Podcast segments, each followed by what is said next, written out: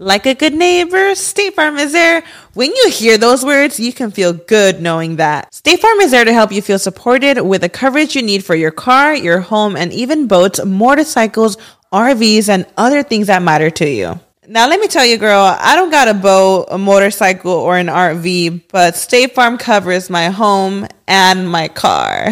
With a State Farm agent, you know someone is there to help protect your future by helping you choose the coverage you need. With so many coverage options, it feels good knowing you can find what fits for you. And you know what? Getting insurance can be so intimidating because you don't know exactly what you need. So having an agent that could help you with each step makes it so much easier. Girl, I feel you on that. So when things get complicated and you need ways to get help, State Farm gives you options there too. Maybe you like to handle things in person or on the phone with your local agent, or you prefer to do it on statefarm.com or on the award winning app. State Farm lets you do things your way.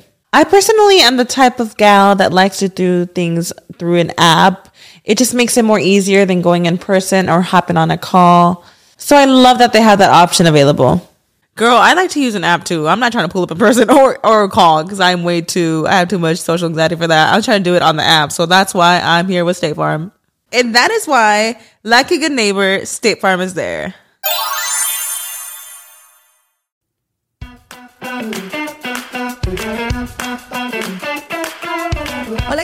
Bienvenidos a un episodio más de Rollos de Mujeres Podcast. Mi nombre es Ana Cruz y este es un espacio donde compartimos historias de mujeres que inspiran, herramientas, información y todo aquello que nos puede servir para ser mejores, tanto personal como profesionalmente, un día a la vez y siempre con una sonrisa. El día de hoy me acompaña un mujerononón que conocí hace poquito la escuché dando una charla y luego que nos topamos en una tienda aquí cerquita de mi casa y dije, ya, es el destino. Pero aparte escucharla hablar y ya que me puse a hacer mi tarea, a hacer mi research, como dicen los gringos, dije, wow, esta mujer tiene que compartir su historia en Rollos de Mujeres Podcast. Démosle la bienvenida a Ana Marcela Rodríguez y aparte mi tocaya, ¿eh? psicóloga graduada con honores y el reconocimiento, a ver si lo digo bien, de summa cum laude por la licenciatura en psicología. Escuchen esto, especialización en educación y desarrollo del niño y adolescente en la Universidad de Monterrey, creadora del primer despacho de terapeutas bilingües en Texas, maestría en ciencias en consejería, Masters in Science and Counseling en SMU y de, escuchen esto, fundadora de Therapy Works Counseling en Dallas, Frisco, Fort Worth, Garland, Lancaster y Luz Vio, bienvenida. Ana, ¿cómo estás, amor? Ay, muchísimas gracias por tenerme aquí, Tocaya. Muy contenta de estar aquí y compartir un poquito de mí y de lo que sé para todos ustedes. Oye, estoy impresionada al leer tu currículum porque aparte estás súper joven. ¿Cómo has logrado tantas cosas? Ay, muchas gracias por poquito tiempo, digo yo. muchas gracias por lo de joven. Pues empecé a estudiar desde muy chica. Yo supe que quería estudiar psicología y eso fue em, el área en el que me enfoqué. Ahí estudié en la Universidad de Monterrey psicología, hice un posgrado, pero al venirme a Estados Unidos yo sabía que quería seguir en esta área clínica, quería seguir ayudando y para eso tenía que estudiar otra maestría, otra maestría aquí y pues me la aventé en SMU. Y después de eso he, he seguido estudiando porque cuando uno está en esta área de salud mental o de salud en general, siempre hay cosas innovadoras, nuevas investigaciones, nuevos estudios que van saliendo y nosotros tenemos que estar siempre a la vanguardia, ¿no? De lo más nuevo. Entonces es un estudio constante. Pero vamos a comenzar desde el principio porque esta rama de la la medicina en general es una de las carreras más sacrificadas, que llevan más tiempo y que también necesita muchísimo enfoque y pasión. ¿En qué momento tú decides es la psicología mi camino profesional? Híjole, es un área, em, empezó todo esto por algo muy personal. Mis papás se estaban divorciando cuando yo tenía 13 años y ese fue mi primer contacto con un psicólogo. Mi papá me dijo, eh, tu mamá y yo nos vamos a divorciar. Fue así como un balde de agua fría. Mis papás realmente no tenían una mala relación, o sea, yo nunca vi ningún tipo de violencia. No eran muy amorosos tampoco, pero bueno, yo pensaba que pues así eran las relaciones románticas, ¿no? O sea, ellos no eran, no eran muy amorosos, pero se llevaban bien. Nunca vi ningún foco rojo o algo así que yo dijera, híjole, tal vez mis papás vayan a terminar su relación en algún punto. Ajá. Y entonces un día mi papá viene y me dice que, pues en efecto, se, se iban a divorciar y que nos iba a llevar con un psicólogo. Y yo así de que, ¿qué es eso? Yo lo que sabía, mi noción de psicólogo es eh, para gente que tiene enfermedades mentales muy fuertes, ¿no? Como que está, hasta te lo pintan con las camisas de fuerza y el psiquiatra, que estás loco, en otras palabras. Exactamente, exactamente. Lo que, lo que coloquialmente sabemos como estás loco, eso es lo que yo pensaba que era eh, el tipo de personas que iba a un psicólogo. Entonces jamás pensé que yo, porque mis papás se iban a divorciar, tenía que ir con un psicólogo. Pero entonces mi papá arma Em, pues agenda estas sesiones donde vamos mis hermanos y yo. Empezamos a ir a una terapia como familiar. No estaban mis papás dentro de esa terapia, nada más eran mis hermanos y yo. Y a mí me encantaba la manera que esta psicóloga nos iba explicando lo que iba a pasar, porque me daba una cierta certeza no, no era toda esa incertidumbre, no era toda esa como desesperanza tampoco, me daba un poco de seguridad y lo que ella iba diciendo que íbamos a experimentar de emociones, etcétera, era algo que yo iba sintiendo. Entonces yo decía, wow, que existen este tipo de personas que le pueden poner nombre a lo que yo siento, que me hacen sentir normal, que me validan, que me ayudan. Después de tener varias sesiones eh, con mis hermanos, yo le dije a mi papá que a mí me gustaría tener sesiones sola con ella. Entonces empecé a tener sesiones individuales. Tú misma sabías que te estaba haciendo bien y que, y que te ayudaba. Sí, exactamente. Y a esa edad, a los 13 años, bueno, uno sabe, ¿verdad? Ya ahorita que estás más grande, a los 13 pasan muchas cosas. ¿No? Es, es en la entrada a la adolescencia, hay cambios hormonales también. Entonces yo estaba teniendo esos cambios físicos, esos cambios hormonales y aparte estaba lidiando con este duelo, ¿verdad? Ahorita tengo todo este lenguaje que y toda esta información, ¿verdad? Y toda esta información que obviamente no tenía a esa edad, pero yo estaba lidiando con muchísimas cosas. Sí a esa edad y mi terapeuta fue una gran guía, me dio muchas herramientas, me dio un espacio donde yo podía llorar, enojarme, este, mentar madres, no sé si pueda decir. Aquí se vale de todo, mentar, madres. No, es que imagínate una jovencita de 13 años que por lo que veo, me imagino que tenías un hogar feliz, un hogar tranquilo, eh, y de repente se, rompe todo. Sí. Eh, es, es, un trauma muy fuerte para cualquier niño y para cualquier edad. Te enamoras de la psicología porque a ti te ayuda. Ahí ando tirando el café, mira, me emocioné. Porque a ti te ayuda. Y cuando entras a la universidad, ¿qué dijiste? O sea, yo quiero ayudar a más personas. Ah, ¿Cómo influyó estas terapias para tu decisión en, Uy, yo creo que desde ese momento que yo tuve este proceso terapéutico, yo estuve con esta terapeuta como un año y medio, o sea, fue un buen proceso. Y yo desde ahí dije, ¿sabes qué? Yo quiero hacer esto. O sea, yo cuando sea grande, cuando llegue a la universidad, esto es lo que quiero estudiar. Entonces yo tenía muy claro, cuando yo acabé prepa y todo, eh, me fui directamente al área de psicología. Yo sabía que quería psicología clínica. De hecho, todas las materias que escogía dentro de mi currículo tienen que ver y tenían que ver con esta área. Oye, Ana, Marcela, a mí siempre me ha llamado la atención esto de la psicología. Tengo un par de amigos que son psicólogos y tienen una facilidad de palabra. Hay ciertas habilidades que ya tienes, eh, ahora sí que desde nacimiento, desde tu desarrollo, que te ayudan a ser un buen psicólogo, porque me sientan, me preguntan algo y les escupí todo ahí hasta lo que no debería de hablar, pero también los admiro mucho porque me imagino que, que tienen que trabajar demasiado su mente también para procesar toda esta información y siempre estar en esa posición de profesional y, y porque al final del día eres un ser humano también. Sí, claro, yo creo que Em, la intuición, la empatía, el querer ayudar son cosas que uno como persona trae que te, que te empujan hacia esta profesión, ¿no? La habilidad de saber qué preguntar. Yo creo que,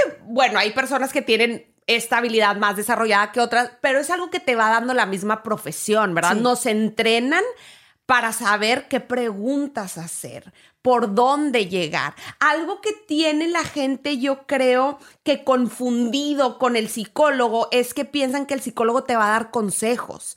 Sí. Y es algo que yo les digo a mis pacientes, porque mis pacientes llegan, ¿verdad? Se sientan. Dime cómo resolver mi Exactamente. vida. Dime qué, dime qué tengo que ¿Qué hacer. O de que tengo problemas con mi esposo, lo dejo. Y yo así de que, madre santa. sí, yo de que yo no sé qué hacer con mi vida. ¿Cómo te voy a decir qué va a hacer con la tuya? Entonces les digo, mi trabajo y mi experiencia está en poderte hacer las preguntas, darte técnicas y darte herramientas para que tú llegues a las mejores respuestas para tu vida que pueden ser y muchas son muy diferentes a las que serían en mi vida. Sí. Y, y va a ser diferente a lo de tu comadre, a la de tu amiga y a la de tu hermana. Entonces, eso es la magia de esta profesión. Ajá. El, el enseñarte a ti, paciente, esas herramientas, ponerte las cartas sobre la mesa para que tú veas lo que estás haciendo, tus patrones, eh, las relaciones que tienes y entonces puedas tomar mejores decisiones para ti. En pocas palabras, es como entender, ayudarlos a entender las emociones naturales del ser humano, cómo procesarlas, cómo gestionarlas, cómo tomar decisiones basado en eso para su propio bienestar. Pero muchas veces creo que tenemos una falsa idea de lo que es el psicólogo. Y bueno, ni hablemos de, de los tabúes como comunidad latina donde yo no lo necesito. Es verdad que la comunidad latina, y te, te estoy hablando con, con mis propios pensamientos Claro, también, y sé que mucha gente que nos está escuchando y nos está viendo lo ha pensado, lo ha dicho. Es verdad que nosotros, la comunidad latina, somos mucho más fuertes de mente o nos han entrenado a aguantarnos. Sí, más bien yo creo que es la segunda. Yo creo que nosotros vemos el aguantar, el soportar, el no hablar de eso, el no llorar como una fortaleza. Y ahí es donde yo creo que estamos equivocados, porque realmente ser fuertes es pedir ayuda, Sí. el ser vulnerables, el llorar, el apoyarse, el, el saber con quién recargarse. Entonces, como cultura, ya hemos empezado a cambiar eso, pero yo creo que todavía hay un camino largo por recorrer. Mucho que trabajar. Oye, Ana Marcela, quiero regresarme un poquito a ti porque, ok, terminas la universidad, estudias psicología con honores, o sea, eres una nerd también, te gustan los libros, estudiar y todo. Sí. ¿Y en qué momento decides vámonos para el norte? Porque, o sea, dar un paso de esa magnitud, no sé si fue una decisión personal, una decisión profesional, pero es un parteaguas en tu vida. Sí, pues yo no lo escogí. a mí me trajeron, como dicen por ahí. Realmente yo casi al finalizar mi carrera universitaria me caso. Me caso chica. Tenía, eh, iba a cumplir 22 años. Entonces, Wow. Todavía me faltaba un año de universidad cuando me caso con mi esposo. Ya, de hecho, este año cumplimos 15 años de casados. ¡Wow! Sí. Ya estoy haciendo cuentas. Ahí échenle cuentas. Ya 15 años. Y fue él el que recibió una oportunidad de trabajo en Atlanta. Entonces nosotros nos fuimos a Atlanta, pero antes de Atlanta vivimos en Madrid. Ah, sí, ya vengo recorrida. Ya, ya, ya. Ya le di la vuelta al mundo. Ya le di media vuelta. Entonces, primero fuimos a Madrid. En Madrid yo tuve a mi primer hijo, que ahorita tiene 13 años, Santiago. Y después de Madrid nos fuimos a Atlanta. En Atlanta estuvimos como un año y medio y después se dio la oportunidad de venirnos aquí al área de Dallas y Fort Worth eh, en el 2012. Y fue ahí cuando yo ya me vine para acá que a mí me entró otra vez las cosquillas de decir, híjole, yo quiero retomar mi carrera, porque de cuando me gradué al 2012 ya habían pasado unos tres años. Yo en ese tiempo no hice nada profesionalmente porque pues estaba en Madrid y luego en Atlanta. Enfocada en la familia. Enfocada en la familia. Que muchas mujeres atravesamos por esas, ahora sí que sí son esas temporadas de nuestra vida. Pero retomas tu carrera. Tú traías esa hormiguita. Sí, totalmente. De verdad que fue, fue algo que yo nunca dejé que se apagara. Ajá. Fue como una llamita que no dejé que se apagara durante esos años donde no estaba activa profesionalmente. Yo como quiera me involucraba mucho en el área de psicología. O sea, leía libros, veía programas que tuvieran que ver con eso, platicaba con mis amigas psicólogas. Y yo creo que esa es una manera de, de seguir alimentando esa llamita para que no se apague, para en el momento que se pueda retomar, se pueda retomar. Ajá. Te interrumpo aquí rapidito para todas las mujeres que nos están escuchando. Escuché una frase muy padre de Michelle Obama en su podcast recientemente y hablaba de que las mujeres sí lo podemos todo, pero no a la misma vez. Y creo que tenemos que entender eso porque nos llegan las frustraciones como profesional o las frustraciones como mamá o como esposa, porque nos han metido la, o nosotras solitas nos hemos metido la idea a la cabeza de que tenemos que ser exitosas en todo al mismo tiempo. Exacto. Y te lo digo por mi propia experiencia, Ana, es imposible. Es imposible. Y yo aplaudo a aquellas mujeres que se avientan con todo al, re- al ruedo en todas sus facetas, pero tú lo experimentaste también y me imagino que esos años disfrutaste mucho el ser esposa, el ser mamá, pero te das cuenta que es difícil. Eso del balance, te- Sí, que todo el mundo habla, sí. ¿cómo balanceas tu vida profesional y profesional? Ni madres, no se no hay balance, balance, no balance. Y, y- y es verdad. Y ahora, yo creo que aquí también entra mucho la oportunidad de conocerse a uno mismo, ¿no? Conócete tanto a ti que sepas qué te hace vibrar a ti. Por ejemplo, yo entendí en ese tiempo que estaba siendo mamá full time, es- esos años, que ser mamá full time pa- para mí no era, no era por ahí. Me encanta y amo a mis hijos, pero a mí de las cosas que me hacen vibrar más es también mi profesión. Sí. Y yo tengo amigas que lo que las, las llena más es estar en casa. Qué bueno. La Sí. cosa es que tú encuentres qué te llena a ti. Claro, claro. Llegas aquí a Texas eh, y comienzas a estudiar nuevamente. Ahora, pues una maestría que Sí. estaba leyendo también las estadísticas. Solamente el 4% de las latinas en los Estados Unidos tienen una maestría. Que wow, estás en ese porcentaje tan chiquito porque es bien difícil, especialmente porque las latinas nos casamos chicas o tenemos hijos chicas. Y entras a una de las mejores universidades de aquí del área de Dallas Fort Worth, que es SMU, que para todos nuestros jovencitos que nos están escuchando, pongan ahí el ojo, por favor. Y, y terminas tu maestría, pero ya siendo esposa, siendo mamá. ¿Y cómo Sí. fue este proceso, y, Ana? Y déjame te agrego ahí otra cosa. Yo empecé mi maestría cuando Fernanda, mi hija menor, tenía 20 días. ¡Wow! Sí, ahorita digo, ¿en qué estaba pensando? ¿En qué estaba pensando? Pero yo me acuerdo en ese momento que yo decía, realmente quiero estudiarla. Van a ser dos, tres años de mucho esfuerzo, mucho sacrificio. Pero yo podía ver esa luz al final del túnel. No te voy a echar mentiras, ¿verdad? No, no te voy a decir, y todos los días fueron maravillosos y me esforcé y fue wow. No, había días donde yo le decía a mi esposo, no voy a terminar la maestría, o sea, no hay manera, no, no puedo, no he dormido, no he comido bien, este, los niños los tengo aquí encajados y estoy escribiendo un paper en un idioma que no es mi idioma natal, sí. tengo que pedir ayuda a amigas americanas que me chequen estos papeles, o sea, había días bien difíciles, bien, bien difíciles que yo estuve a punto de tirar la toalla y decir ya no. Hasta aquí llegué. Pero ahora terminas tu maestría con todo. ¿Y en qué momento ahora sí que comienzas tu propio negocio? Tu propio despacho, Sí. tu propia.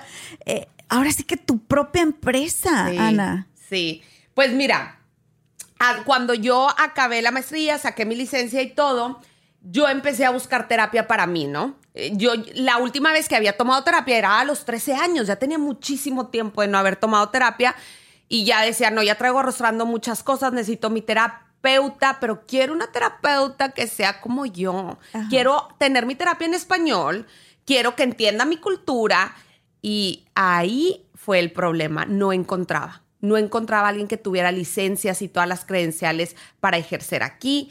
Entonces ahí fue donde yo dije, ¿sabes qué? Hay una gran necesidad de terapeutas como yo aquí. Si yo no puedo encontrar, seguramente hay muchas personas como yo que no puedan encontrar. Y de ahí nació la idea de, de Therapy Works. Imagínate, tú que estabas consciente, tú que sabías de la importancia de tener terapia, Ahora sí que como lo he dicho muchas veces en mis episodios, yo que no estoy tan, tan, tan güey, que más o menos sabemos dónde buscar, que más o menos entendemos el idioma y se te dificultó. Imagínate toda nuestra comunidad latina que vive aquí en los Estados Unidos, que desafortunadamente muchas veces no hablan el idioma, muchas veces su situación migratoria no es la que ellos desearían, tienen miedo, ni siquiera saben que lo necesitan o no hay alguien que los canalice con la gente indicada y es ahí donde tú abres tu, propio negocio. Pero también me imagino que no fue nada fácil. No fue nada fácil. Yo empecé subrentándole a unas colegas mías. Eh, un espacio por hora, ¿no? Entonces yo dije, ok, voy, yo creé mi web page, yo creé mis business cards, eh, todas esas cositas, ¿verdad? Cuando uno empieza, que tú dices, es que no sé nada de esta área, pero buscar a alguien profesional en esta área ahorita no lo puedo costear. Claro. Entonces lo tengo que hacer yo, ¿verdad? Entonces fui esa persona que hizo todo para poder empezar, pero lo que yo quería era empezar. Entonces me puse en los directorios de psicólogos, este, fui, toqué puertas a iglesias, a compañías, a decirle, pues aquí están mis servicios, soy terapeuta y soy bilingüe y soy hispana.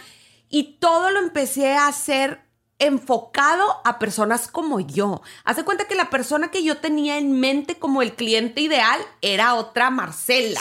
¿Verdad? Entonces dije, a ver, a mí qué me hubiera gustado encontrar, a, mí qué me hubiera gustado em, encontrar en el área de psicología, ¿no? ¿Quién me ayudara? Y así fue como empecé al principio pues no tenía pacientes, ¿verdad? Había de que, o sea, cri cri, ¿verdad? Así los grillitos de que no había pacientes, porque uno se tarda en que la gente te empiece a conocer, obviamente.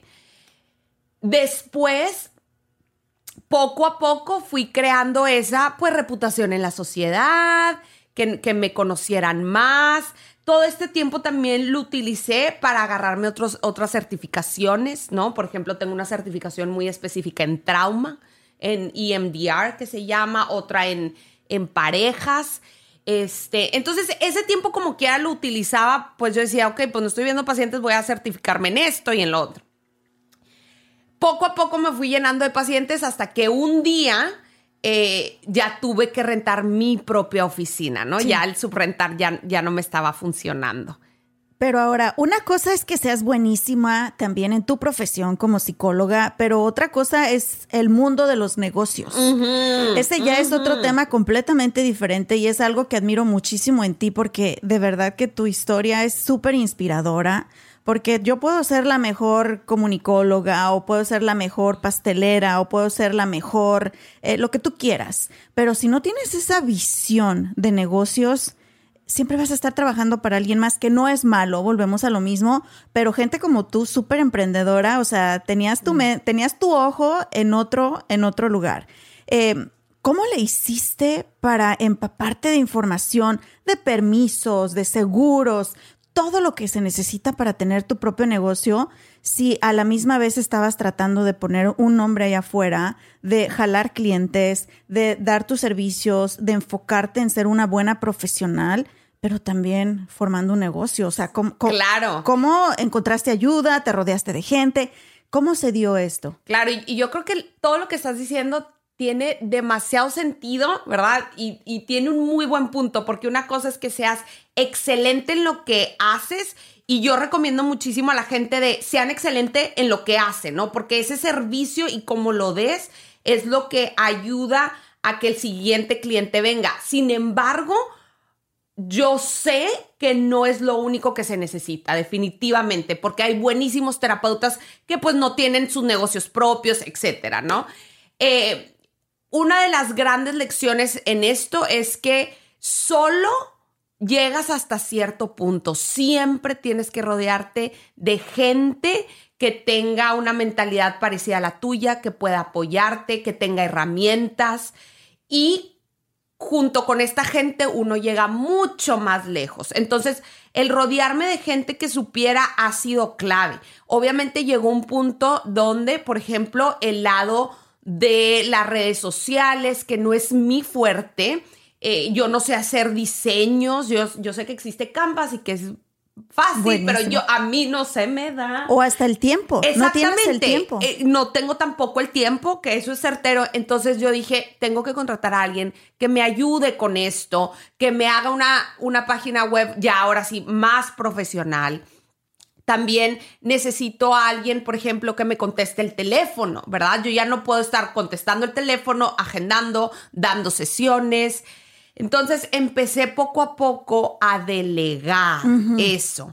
Obviamente antes de eso busqué grupos y muchos de estos grupos en redes sociales de otras terapeutas que crearon su propio negocio. Para aprender de ellas. Para aprender de ellas. Muchas de ellas tenían información que daban gratuita, muchas de ellas obviamente cobraban por esta información y yo pagué por esos servicios, me fui a tomar cafés con algunas, o sea, creé esa relación para empaparme de la gente que ya ha recorrido este camino. Esa comunidad. Y me encanta porque básicamente nos remontamos a cómo iniciaste al darte cuenta que necesitabas a tu terapia para saber aceptar que necesitas ayuda.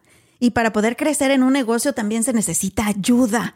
Cuando formas esos grupos eh, ahora sí que multifacéticos, es cuando se empiezan a ver los resultados. Oye, Ana Marcela, felicidades de verdad por todo lo que estás logrando y sé que todavía vienen muchísimas más cosas para ti porque no paras, te veo por todos lados, no paras bien. Eh, crees en ti y creo que eso es lo que te está abriendo una infinidad de puertas. Pero sabes que me gustaría, aprovechándote que te tengo aquí, sorry, es mi podcast y dije, pues vamos a aprovechar la terapia gratis para todos, para todos mis este que nos están escuchando en las en las plataformas de podcast, los que nos están viendo en YouTube, hay que aprovechar. Tenemos aquí a Ana Marcela Rodríguez, así que me gustaría hacerte unas preguntitas respecto a la salud mental, porque se ha vuelto un tema trending. Y eso me asusta por un lado porque no se le está dando el peso que realmente tiene. Es una moda para muchos y estamos ahora sí que transgiversando la información. Y me encanta tenerte aquí porque de que hay la necesidad, la hay. Te tengo un par de preguntas que de hecho recibí del público y otra que me impactó a mí y, está basada en una serie que acabo de ver en Netflix porque sé que tú eres especialista en niños y en adolescentes y, y me gustaría ahora sí que aprovechar de tus servicios. Pero eso a continuación.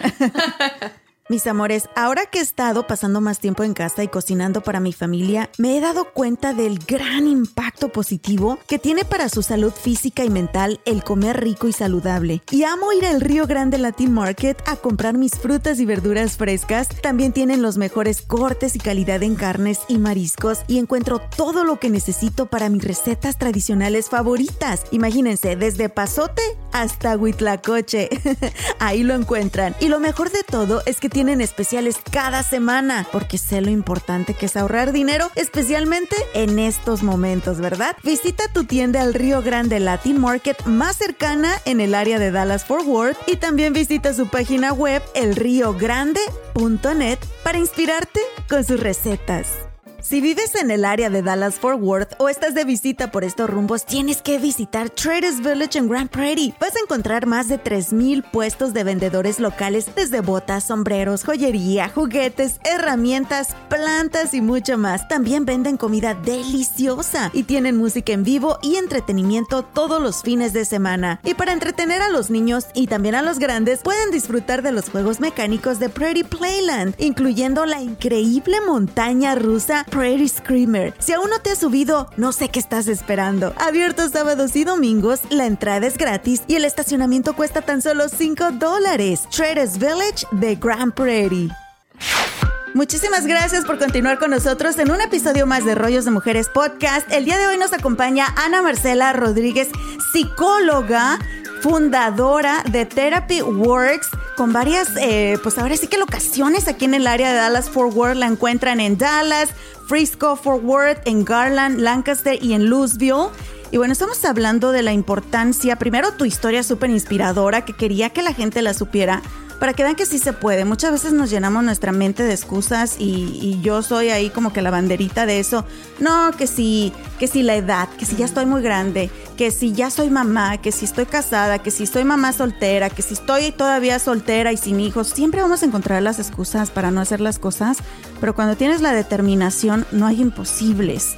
Y es un orgullo que nos estás representando a muchísimas latinas aquí en los Estados Unidos y sigues rompiendo barreras. Así que felicidades, amor, para todos ustedes que están buscando servicios. No se preocupen, les voy a poner toda la información aquí en el episodio, en la descripción, también en pantalla los que nos están viendo en YouTube. Pero dije, tengo que aprovechar, porque te voy a confesar algo, Ana Marcela. Yo soy una de las mujeres que más pregona que necesitamos ayuda y que busquemos terapia. Pero en mi vida en mi vida he tenido una sola terapia.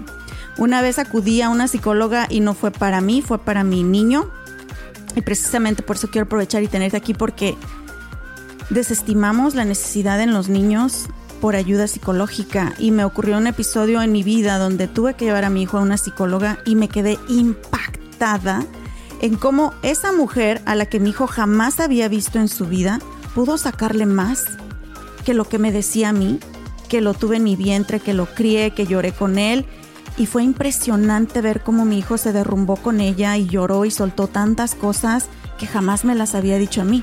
Entonces me impactó muchísimo y lo sigo pregonando. Necesitamos terapia. Igual doy las excusas que no tengo tiempo, pero ahora ya hay hasta en línea, ¿verdad? Ustedes dan en línea. Exactamente, en persona, en línea la facilidad ahí está, es nada más de tomar esa decisión. Exacto. Oye, amor, y vi hace poquito esta película en Netflix me impactó porque muchas personas, un alto porcentaje de personas hemos atravesado un divorcio o un divorcio de nuestros padres y no nos damos cuenta del impacto emocional que esto tiene, pues en todos, ¿verdad? En las mujeres no me digas, por unos 3, 4 años odiamos a todos los hombres, otras nos, nos soltamos la greña, cada quien lo procesa de diferente manera, pero al final del día es una decisión de dos adultos que ellos deciden pues qué quieren hacer con su vida. Y en lo que menos pensamos, creo, es en cómo afecta a nuestros niños.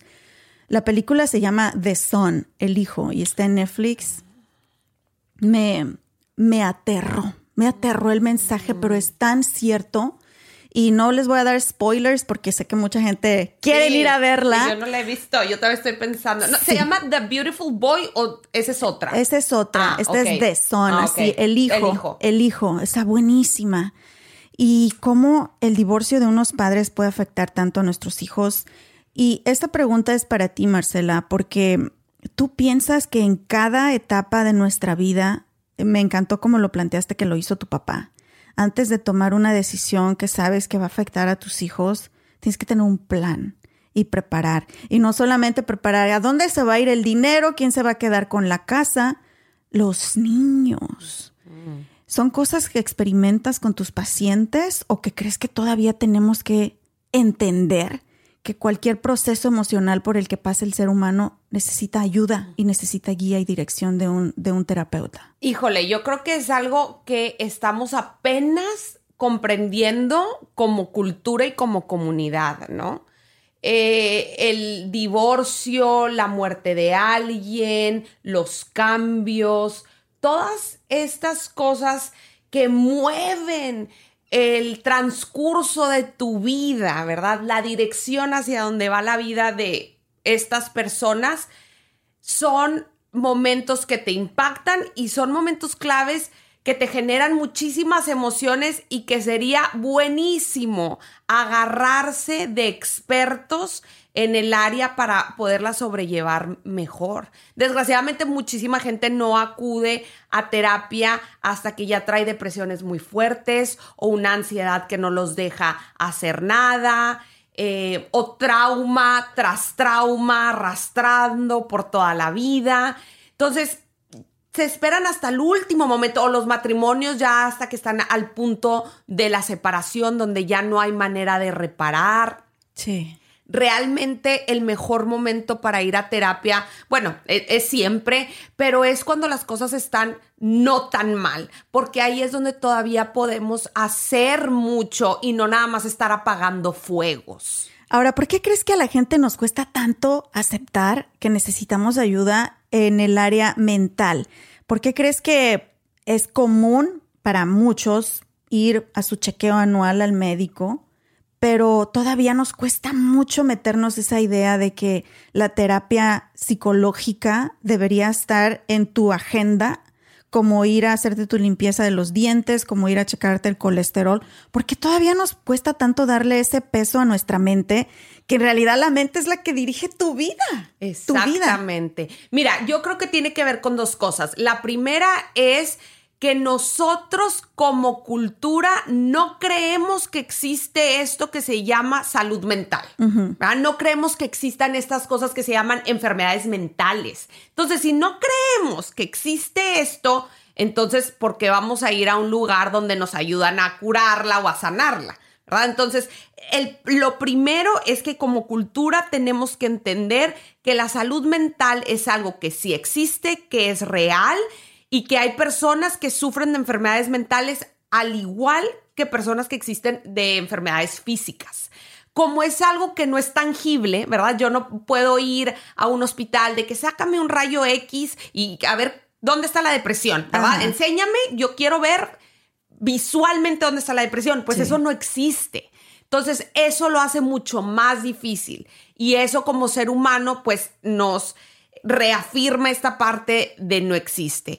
Y la otra parte es que nosotros vemos a las enfermedades mentales, esta otra parte de la cultura que sí sabe que existen enfermedades mentales, las ve como una debilidad. Y como una vergüenza también. Exactamente, como algo que tú no pudiste controlar. Tú debiste de haberla controlado, tú debiste de haber hecho algo para que esto no pasara, estaba en tus manos y se te fue. Entonces hay mucha vergüenza, hay mucho estigma, em, hay, hay mucha culpabilidad. Y yo creo que ese es otro de los grandes obstáculos por la, por la cual la gente no va. Y luego la otra es que la gente no le da el valor y el peso que tiene de decir, en vez de invertir en mi terapia psicológica esto o irme a bailar, pues me voy a bailar. O, me voy a ir, me compro esta bolsa o esta blusa. No saben que al final del día lo que te trae mejor satisfacción y paz en la vida es estar bien contigo y con los tuyos. Y la terapia es un camino a esto. Me encanta. Muchísima gente eh, cubrimos cualquier enfermedad mental, ya sea ansiedad, depresión, todas estas cosas, con, con, acciones que no nos damos cuenta. Y ahorita lo dijiste perfectísimo, o sea, con la compra compulsiva, eh, con la obsesión en vernos bien, con querernos rodear de gente y tener adrenalina todo el tiempo, con dejar de comer, con comer en exceso, con, muchísimas cosas, eh, que pero no nos damos cuenta que en realidad tenemos que trabajar nuestra mente y podemos observar en muchas personas que siempre se ven contentas, que siempre se ven felices y nos engaña eso y pensamos que ese tiene que ser nuestro estado normal todo el tiempo. No sabemos procesar emociones, pero en sí la vida es llorar, reír, corazones rotos, alegrías, logros, caídas. y, como ser humano queremos que todo el tiempo estar arriba. O sea, pensamos que eso es lo normal, todo el tiempo estar feliz. Y no hay cabida para estas otras emociones, ¿verdad? Muchas veces nosotros tampoco les damos ese espacio a los demás porque nos incomoda.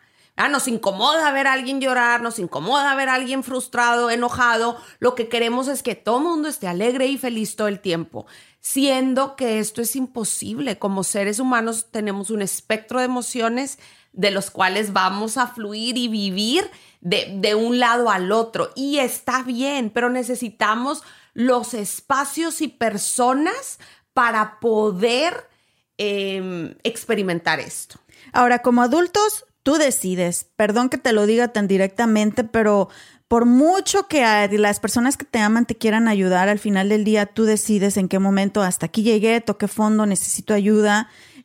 Pero como niños y como adolescentes, la responsabilidad está en nosotros como padres.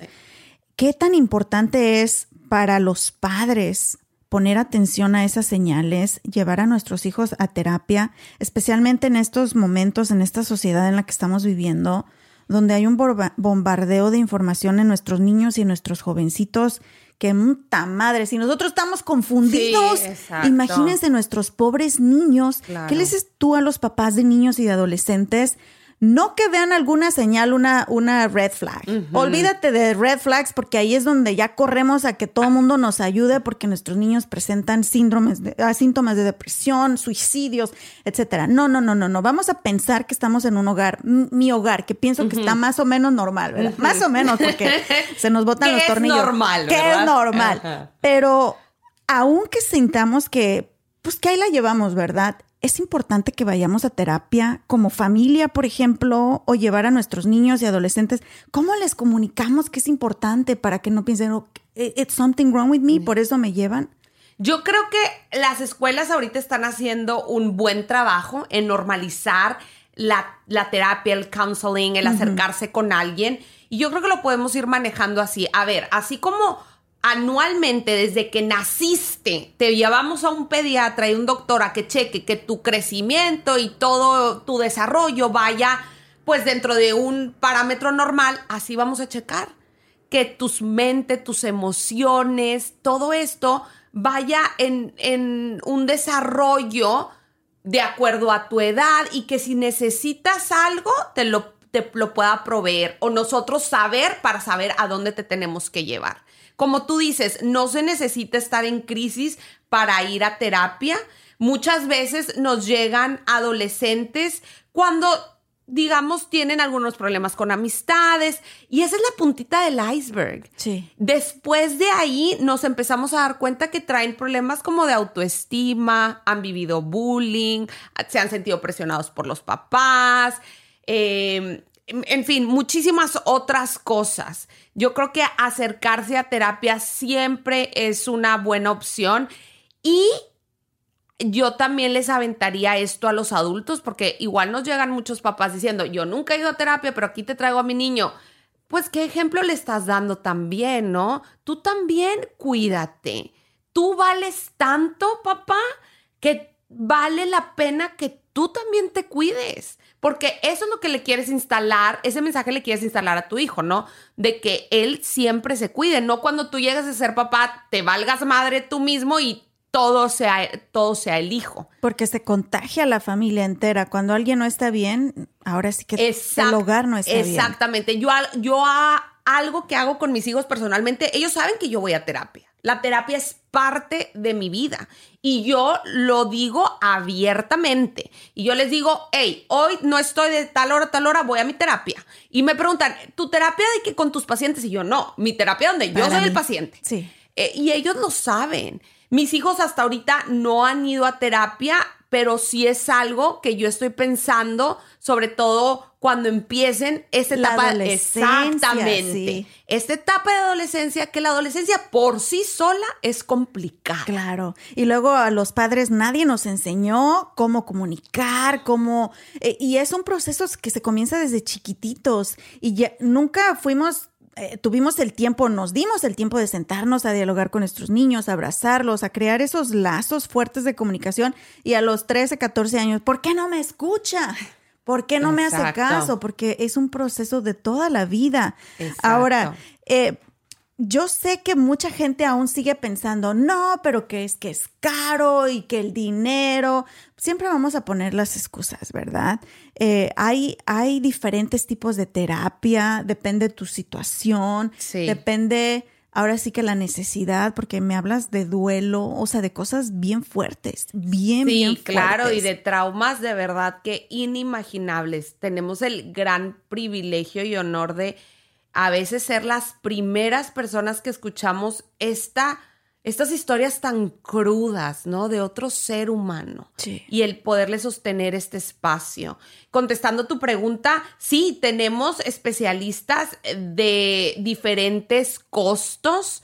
Eh, y eso con el propósito de poder ayudar a la más cantidad de gente que podamos. También hay otras instituciones que están eh, subsidiadas por el gobierno que pueden proveer servicios hasta gratuitos. De verdad que hoy en día el que no quiere ir a terapia es más por desidia personal, porque si uno le busca a esos recursos, nosotros como empresa tratamos siempre de ayudar a la persona y si nosotros no podemos ayudarla, le vamos a dar las recomendaciones para otras partes, porque nuestro um, objetivo principal, y ese siempre ha sido mi misión principal ante todo, y yo creo que ha sido una de las cosas que nos ha traído gran éxito, es el ayudar al otro. Entonces vamos a hacer todo lo que está en nuestras manos para poderlos ayudar a que encuentren esa salud mental. Lo que necesitan. Eh, me ha impactado, vengo de México igual que tú, nací, crecí, estudié en México y algo que para mí no era común era la depresión, por ejemplo, o al menos no sabíamos identificarla. Pero algo que me ha impactado aquí en los Estados Unidos son los niveles de depresión que la gente sufre.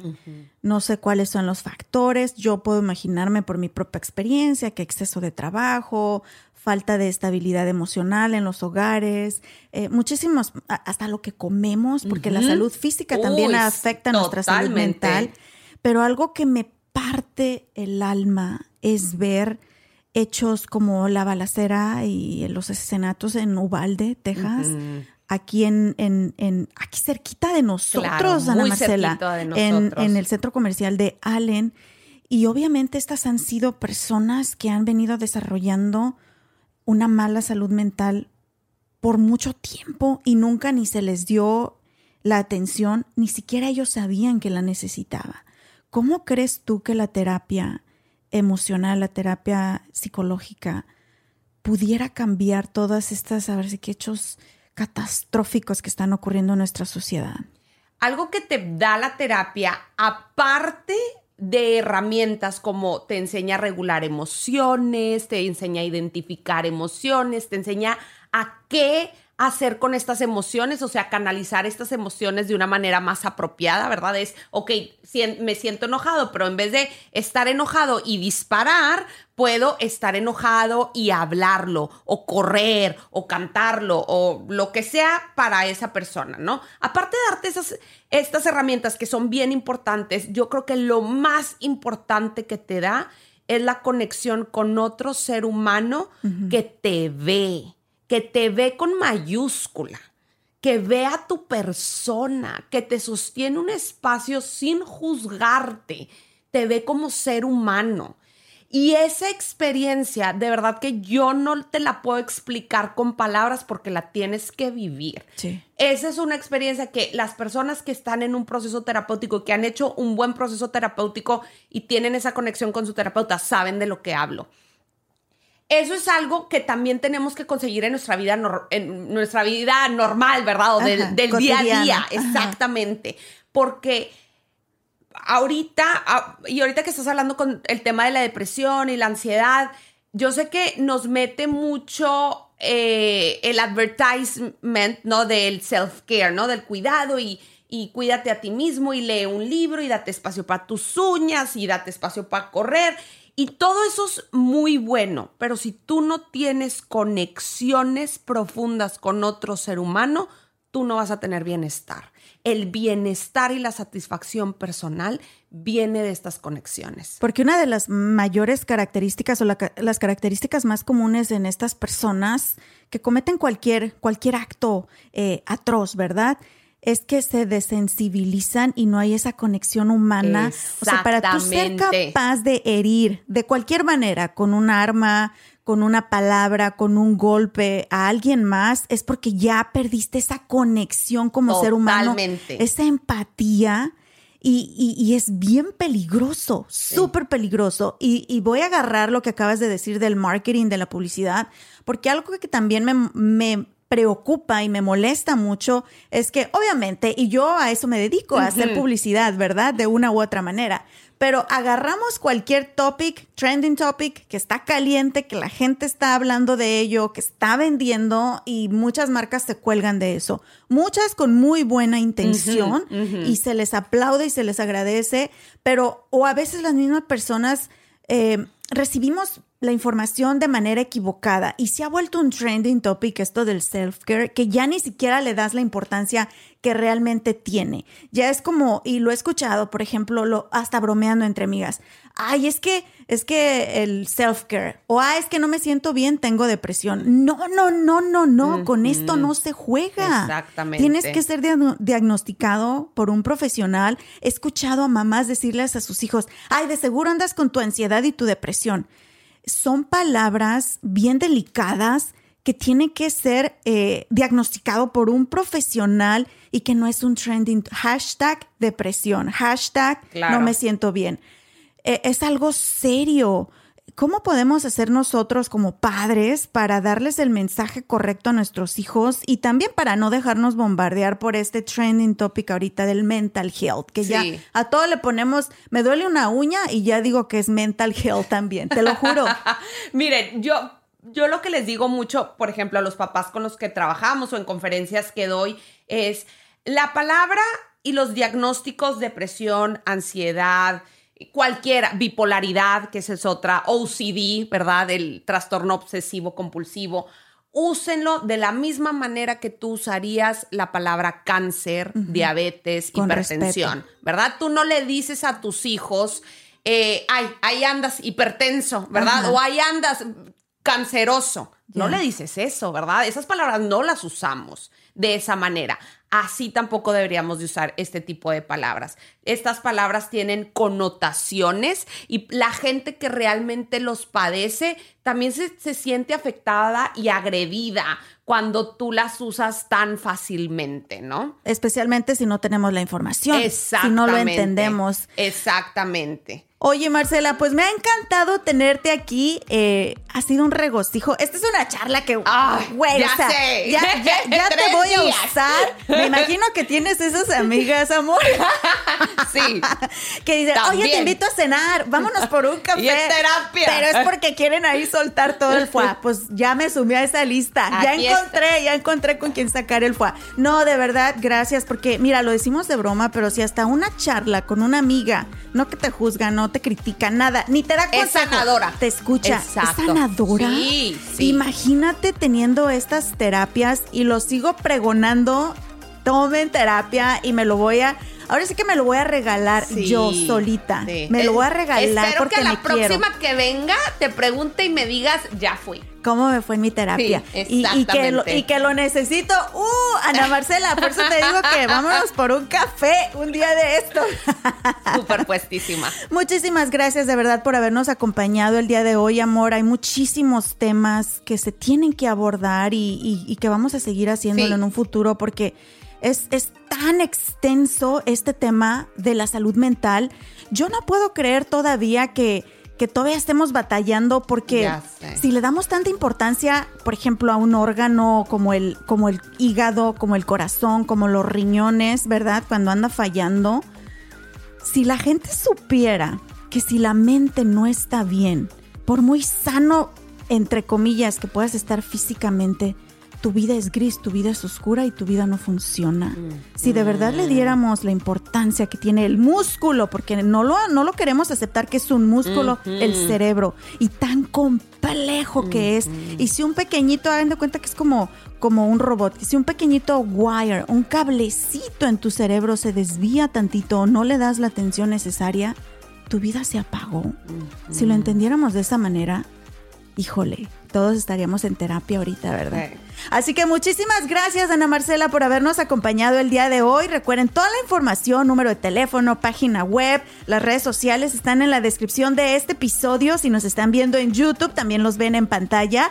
Así que muchas gracias y recuerden, la pueden encontrar en Therapy Works Counseling. Tiene despachos, tiene oficinas en Dallas, Frisco, Fort Worth, Garland, Lancaster y Louisville. Finalmente, para despedirte, amor. ¿Qué le dices a nuestras mujeres? Porque la mayoría de lo que nos escucha son, son mujeres y ta madre, por cuántas atravesamos las mujeres, ¿verdad?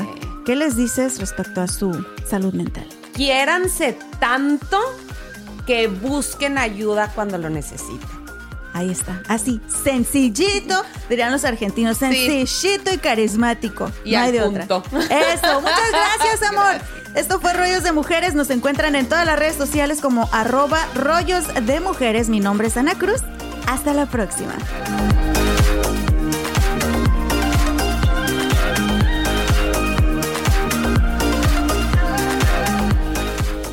Judy was boring. Hello. Then Judy discovered ChumbaCasino.com. It's my little escape. Now Judy's the life of the party. Oh, baby, Mama's bringing home the bacon. Whoa, take it easy, Judy. The Chumba life is for everybody. So go to ChumbaCasino.com and play over 100 casino style games. Join today and play for free for your chance to redeem some serious prizes. ChumbaCasino.com. No purchase necessary. Void where prohibited by law. 18 plus terms and conditions apply. See website for details.